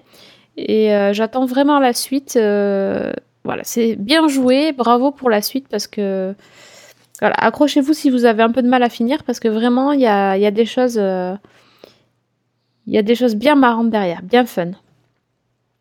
Voilà, c'est tout ce que je peux dire parce que sinon je spoil. je passe la parole à Fred. Ah, enfin. Enfin, enfin une chose intéressante. Euh, non, mais moi j'ai vu le season première de, de This Is Us, donc de la saison 2, euh, qui était euh, sans aucun problème et sans contestation possible, perso, ma série préférée de la saison dernière. Et ben ça repart sur les, sous les mêmes auspices. avec le, le même euh, le même sel, la même euh, émotion, la même euh, qualité dans l'interprétation. euh, un premier épisode de saison 2 absolument euh, remarquable, vraiment ultra réussi. J'ai eu les larmes aux yeux, j'ai été ému, j'ai rigolé. Enfin, vraiment, c'est vraiment la série qui, qui, donne du baume au cœur quand on la regarde. Qu'elle soit émouvante ou drôle, elle donne du, vraiment, elle fait du bien. Euh, c'est ultra agréable. Bon, bah, au niveau de l'histoire, je ne vais vais pas raconter, pas, ça n'a pas grand intérêt. Euh, simplement, on va juste en apprendre un petit peu plus euh, sur l'un des, des faits marquants de la fin de la saison. Euh, et puis, euh, bah, chaque personnage va poursuivre un petit peu euh, la route où il se trouvait en, en fin de saison, avec de, de nouveaux enjeux qui vont s'ouvrir. Euh, c'est voilà, vraiment, euh, je trouve, c'est diffusé sur NBC aux États-Unis, sur Canal Plus série depuis le 1er octobre en France, et c'est mais euh, formidable. J'adore cette série. Euh, et quand en plus je pense que dans quelques épisodes il va y avoir, euh, enfin, pas il devra, il va y avoir euh, Sylvester Stallone, ça ne peut être que bien. Ah ouais, Sylvester Stallone. Ouais, en guest. Ouais. Bon, ça me fait pas rêver. hein. Enfin, la, série me fait rêver déjà, donc c'est pas grave, mais Bah écoute, euh, voilà, c'est bien. ouais. Non, je suis pas fan. Mais bon, c'est pas grave. Moi, je me le suis mis de côté. Et je me, je, c'est un peu comme un- un- le meilleur bonbon à la, ou le, le meilleur bonbon dans la boîte de célébration, tu vois, le dernier. Je, fin, je le garde pour la fin. J'attends un peu de, de bouffer les, les, les pilotes et pour certains c'est pas, c'est pas très agréable. Il y, a, il y a un peu de liqueur ou des trucs à la réglisse, c'est un peu dégueu. Euh, et le, le super bon là, je le garde pour la fin parce que celui-là, je vais me l'apprécier. Après, les, les pilotes pourris, personne t'oblige à les regarder. Hein. Non mais je peux pas savoir si c'est pas bon avant. Tu sais, le, le bonbon au chocolat, Ah, il est trop bon. pas- Alors, je suis désolé, mais il y a quand même des trucs où tu sens quand même que tu vas t'en foutre plein les doigts quand tu manges. Excuse-moi, mais. Ouais, mais si t'es un minimum pro, tu, tu goûtes quand même. Ouais. Normalement, on dit pas qu'on n'aime pas avant d'avoir goûté. Moi, je dis ça à mes Ça gosses, hein, donc. euh, Alors, ouais, je suis d'accord avec vous, mais quand la boîte de chocolat est trop grosse, parfois il faut savoir faire des impasses si on veut pouvoir déguster ceux qui sont vraiment bons. C'est vrai. C'est pas faux. Ouais, mais une bonne petite indigestion n'a jamais fait mal à personne. Bref, euh, Alex, je, pla- je- toi. je cette, cette, je reprendrai cette phrase célèbre. La, la rentrée des séries, c'est comme une boîte de chocolat, on sait jamais sur quoi on va tomber. C'est ça, magnifique. c'est un peu ça. Non, bah écoutez, je vous parlerai pas de. Parce que Sophie a dit qu'il faut parler de choses qu'on a vues, euh, de nouvelles saisons et tout. Puis Sophie a très envie que je chante, donc je ne chanterai pas. Mais euh, non, juste vous dire que moi j'ai bien aimé le, le premier épisode de Young Sheldon, voilà. Ça m'a bien plu. Ah ouais, c'était sympa ça. J'ai passé un bon moment et, et je trouve que le gamin est absolument génial et que je trouve que la gamine qui joue sa petite sœur est géniale aussi. Euh, je sais pas ce que ça va donner, mais je trouve ça très, très drôle. Alors c'est pas fin, c'est pas tout ce qu'on veut, mais euh, euh, voilà, c'est pas grave. La séquence, moi dans la séquence pendant la messe, euh, euh, sa sœur lui dit je vais te choper les couilles, euh, tu vas voir. Il dit tu peux pas, elles sont pas encore descendues. Voilà, c'est con, mais moi ça me fait marrer. Voilà, et la vieille qui se retourne. et, la- et surtout, et surtout, ce qui est mieux, euh, c'est la, la voix de Jim Parsons de, de- deux secondes plus tard qui dit Et pour info, elles sont descendues à 15 ans. Voilà. Ça. Ah, hein, C'était magique, ça, quand même, ouais. Mais ça, ça marche quand même, voilà. Donc, euh, donc voilà. Donc, euh, on verra ce que ça va donner. Là aussi, ça a cartonné. hein, euh, Ils ont fait 16 millions de téléspectateurs. Chose remarquable aussi, puisqu'on parle d'audience. ils ont, ils ont gardé 100% de l'audience de Big Bang Theory qui était avant. Donc, ça aussi, c'est pareil. C'est énorme ça. C'est c'est rôle colossal et surtout ils ont fait plus 6 millions en, en, en US en, en replay derrière donc ils ont un pilote qui a 22 millions de téléspectateurs ce qui est voilà euh, je sais pas s'ils vont garder la, la cadence mais enfin déjà de toute façon ils ont toute la saison pour le faire et 22, mi- 22 millions, c'est l'équivalent de NCIS à ses débuts, quoi. c'est euh, alors en tout cas pas à ses débuts parce que je crois qu'au début ça marchait pas autant mais effectivement enfin, quand ça marchait très fort, quoi. Et Voilà. surtout, c'est des, c'est des scores comme on les fait, comme on les fait plus sur les networks depuis très très longtemps, quoi. Donc, euh, donc c'est comment. Après, il faut voir ce que ça va donner, vraiment. Ça revient, je crois, de- le début du mois de novembre, si je me trompe pas. Ouais, mais mais c'est- euh, Excuse-moi, c'est bizarre ça comme diff. Non, je crois qu'ils ont voulu euh, lancer la, le pilote dans la foulée du lancement de la nouvelle saison de Big Bang Theory pour profiter des deux et pour faire et pour faire une espèce d'avant-première et ensuite ils reprennent euh, un rythme normal. Je sais même pas si c'est la même soirée. Je crois que c'est diffusé sur deux soirs différents. Donc je crois qu'ils ont voulu profiter de ça pour euh, pour euh, le le, le pour le et c'est c'est bien et ça a bien réussi parce que là je crois que tout le monde maintenant en tout cas les fans qui ont vu le premier épisode donc une envie c'est d'être là pour le rendez-vous donc je serais étonné Bah ouais, ouais, du coup c'est frustrant. c'est frustrant voilà mais ce sera sur Canal Plus série tiens voilà Ouais. ils, ils vont le diffuser bon Sophie tu veux que je parle de quoi alors? Bah, je sais pas. T'as pas, t'as pas, pas entendu des chanteurs, euh, des chanteuses dernièrement? Ah, je t'ai appelé en plus. Hein, pour Bah, c'est pour dire. ça que je dis. c'est- Ah ouais. Je te dénonce en en- public, il me téléphone, oui. Je l'ai appelé, chez- oui, c'était pendant l'entracte, je crois que je t'ai appelé. Euh, bah oui, alors Fred euh, avait- aurait peut-être pu venir, il n'était pas dispo. Mais, tu parles, euh, il avait aquaponé, oui. Raconte pas, raconte pas des détails de ma vie privée, s'il te plaît. Mais Non, non, à quoi, je parle de l'aquaponais. Ah, pardon. Euh, après, il a peut-être retrouvé. Et là, il a eu tort parce que c'était non, mais c'était vachement bien. Et Sophie, je sais que c'est quelqu'un quand même qu'elle aime bien aussi. Quand elle était petite fille, elle, elle aimait beaucoup. Donc, j'ai eu la chance d'aller voir à la Cigale euh, euh, le, premier le premier concert. Alors moi, j'étais étonné quand j'ai reçu le communiqué. Je pensais qu'elle avait déjà fait des concerts et non, jamais. Donc d'une dame qui s'appelle Claude Lombard. Alors comme ça, ça ne parle à personne. C'est un nom qui est pas vraiment très connu. En tout cas, c'est une dame dont la voix et les génériques euh, ont marqué effectivement toute une génération. Elle a chanté la plupart des génériques de, l'époque de la 5, des dessins animés qui étaient à l'époque sur la 5. Euh, et, la, remarque que je me faisais en le voyant, donc elle l'a fait sur scène avec des musiciens, avec des choristes.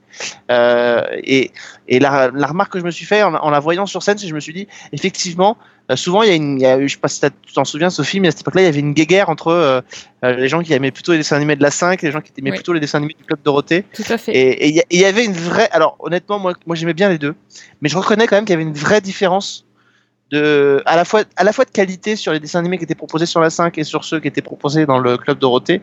Et il y avait un vrai travail qui était fait. Et quand je me suis, on parlait tout à l'heure de je sais plus qui était de Channel Zero qui était l'anti-American Horror Story. Et ben euh, Claude Lombard c'est un peu l'anti AB Productions quoi. L'anti-Ariane. C'est-à-dire- Euh, L'anti Bernard Minet. Non, Ou mais pour les mettre Minet, sur le oui. pied d'égalité, Oui. Euh, l'anti Bernard Minet. C'est-à-dire que c'est d'abord c'est une dame qui depuis euh, le début des années 80, c'est une dame qui, qui est choriste pour Charles Aznavour. Elle le suit à travers le monde entier. Elle chante derrière lui. C'est une dame aussi qui a fait beaucoup de plateaux de doublage. Pour vous dire, c'était elle la voix chantée de Tara dans l'épisode euh, musical de Buffy contre les vampires. Donc c'est quand même une dame qui, elle avait participé à la direction musicale de, la première version doublage du dessin animé de Disney, La Belle et la Bête. Donc c'est une dame qui a toujours manié un peu ces deux univers-là et qui a chanté sur et qui a chanté les génériques de dessins animés. Alors il y en a, il y en a plein. Hein. C'était euh, Embrasse-moi Lucille, Crémy, euh, euh, Flo et les Robinson Suisses, Une vie nouvelle. euh, Enfin, il y en a, il y en a des tonnes et des tonnes. Ça faisait Et- quoi, une vie nouvelle? Euh, je sais pas parce que c'était pas un dessin animé que je regardais. C'est Ah bien bon, tenté, Fred. et- je crois et pas que Crimi, Crimi, ça faisait quoi? Et Crémy, elle l'a pas chanté sur scène pour des Ah, questions. ben, Donc c'est bête. hein. Elle a pas chanté Crimi Non, mais remboursé. c'est un Crimi. Oh, alors, je dis bravo. Là, je dis bravo. Et non, alors le, le fait avec les, les reprises étaient vraiment chouettes. Lesquels Euh, Lesquels Toutes. Franchement, moi j'ai passé un super moment. Donne- Donne-nous un exemple. Un exemple qui était réussi euh, à une vie nouvelle, mais comme je regardais pas, bah, je l'ai pas gardé en mémoire. Euh, tu crois que tu vas m'avoir? Je te sens arriver gros comme une maison, Fredo. Mais pas du tout. Euh, non, c'est vrai que la salle était. euh, alors la salle était pas, je pas, la salle était pas pleine évidemment, comme souvent dans ces concerts-là. Il faut dire que c'est pas quelqu'un de très, de très médiatisé, c'est pas quelqu'un de très, de très médiatique même. Euh, on n'avait pas parlé depuis très longtemps. C'est la première fois qu'elle se produisait sur scène avec ces chansons-là. Euh, C'était vraiment. Les, et, et- et en fait, ils ont réussi à faire quelque chose qui est assez génial, c'est qu'ils ont, ils ont réussi à faire euh, un concert de, un vrai concert avec des génériques de dessins animés euh, où on n'avait pas l'impression d'être finalement un énorme karaoké comme euh, c'est souvent le cas. Alors nous on avait assisté avec Fred Mm. au début de l'été à la Globi Boulga Party euh, qui était organisée au Grand Rex toute une nuit et on avait les génériques, on avait les chanteurs qui venaient certains pour interpréter les génériques. Là Et on a tenu sans dormir. Et on a tourné sans dormir pendant 5 heures et demie. Mais, euh, mais là, c'était pas ça du tout. C'est-à-dire que vous sentiez une, vraie artiste qui avait envie de partager ça, qui était contente de monter sur scène. Je pense qu'elle était aussi un peu, un peu flippée.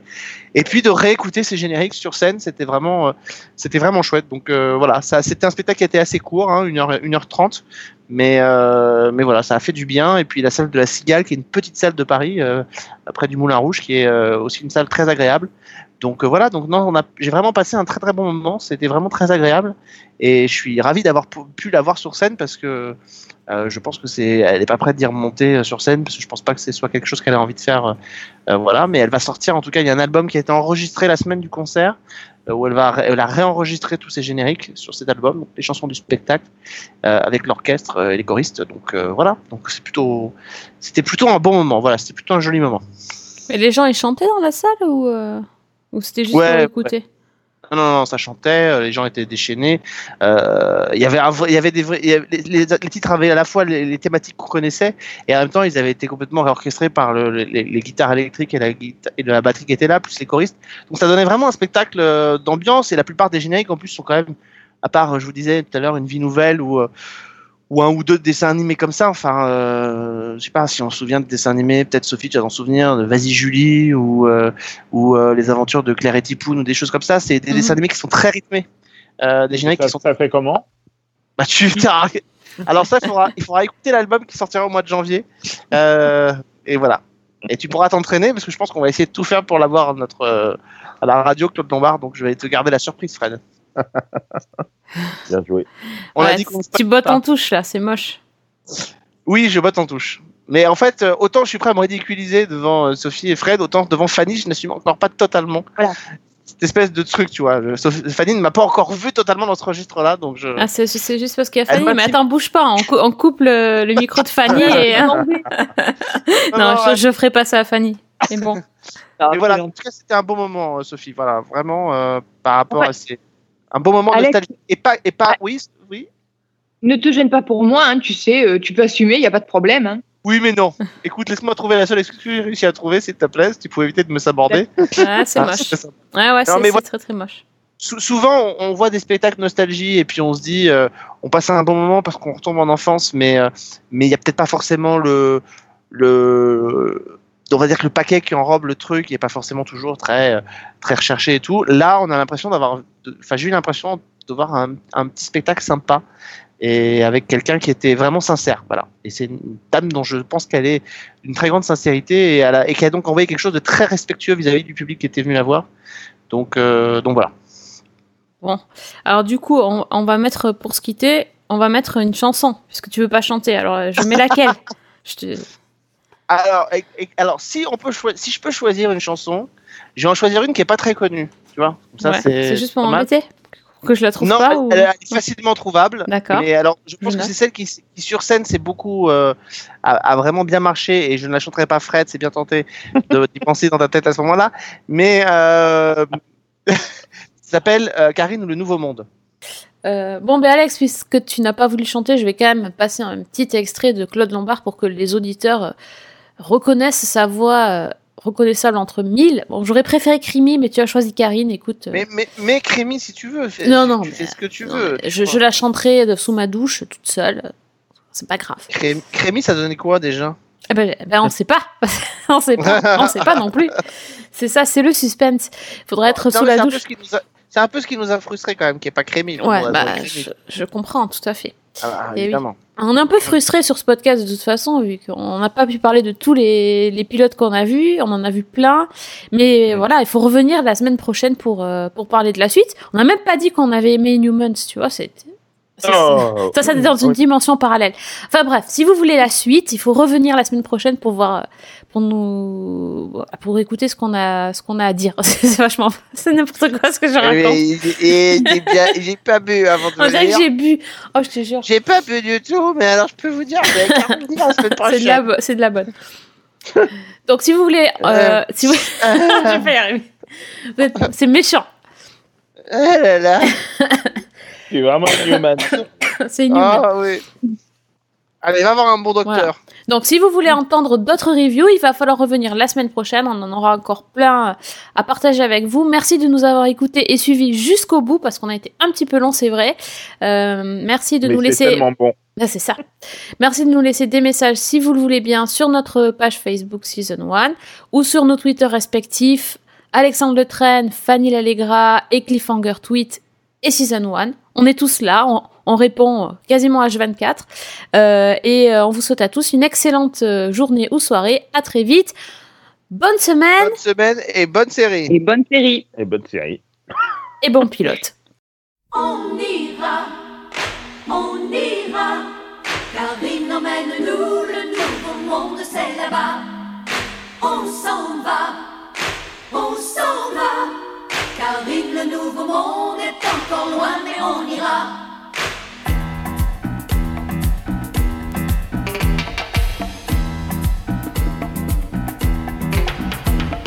Sur un grand bateau, on va traverser quatre mers et nous débarquerons de l'autre côté de la terre.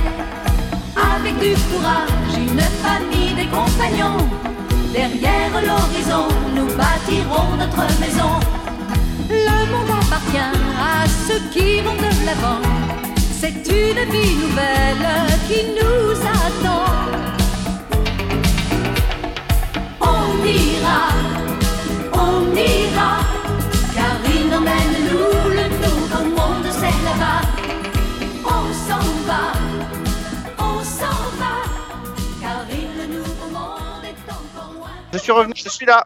Vous Ah Je suis là. Ah, C'était magique. Bidi bidi bidi, Buck Rogers.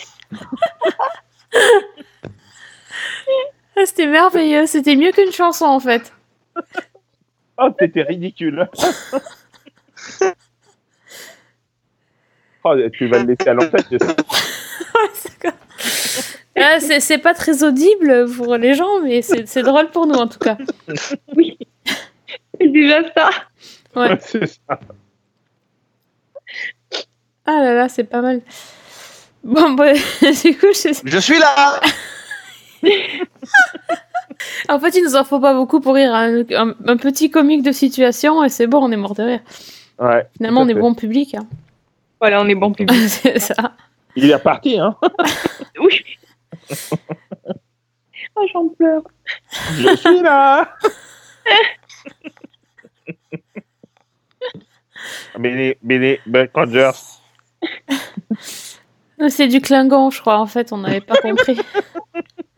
Ah, il faut que je conclue parce qu'il faudrait que je fasse un montage à un moment donné. Alors, euh, donc on va se quitter avec une chanson puisque Alex euh, n'a pas voulu nous interpréter euh, cette Ah. magnifique chanson de Claude Lombard.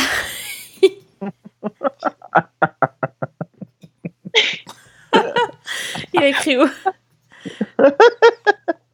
Il est où? Attends, je le vois même pas Il, le est, message. il, il a écrit quoi? Faites chier lol. C'est vrai?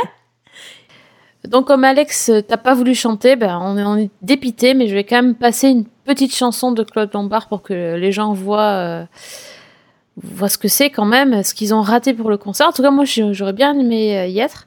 Euh, merci à vous, trois, d'avoir été là. Non, mais il demande que tu l'appelles, en fait. Appelle-moi Oui, parce qu'on a- en fait, entre-temps, on a perdu Alex en route, mais bon, on termine l'émission sans, sans lui. on- C'est comme ça, c'est... Il nous a quittés brusquement. euh. Euh, parti trop tôt, rip. voilà, euh, merci. Je vais pas y arriver.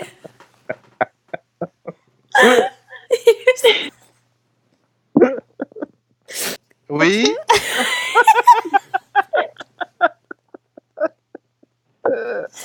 Oh, c'est pas possible.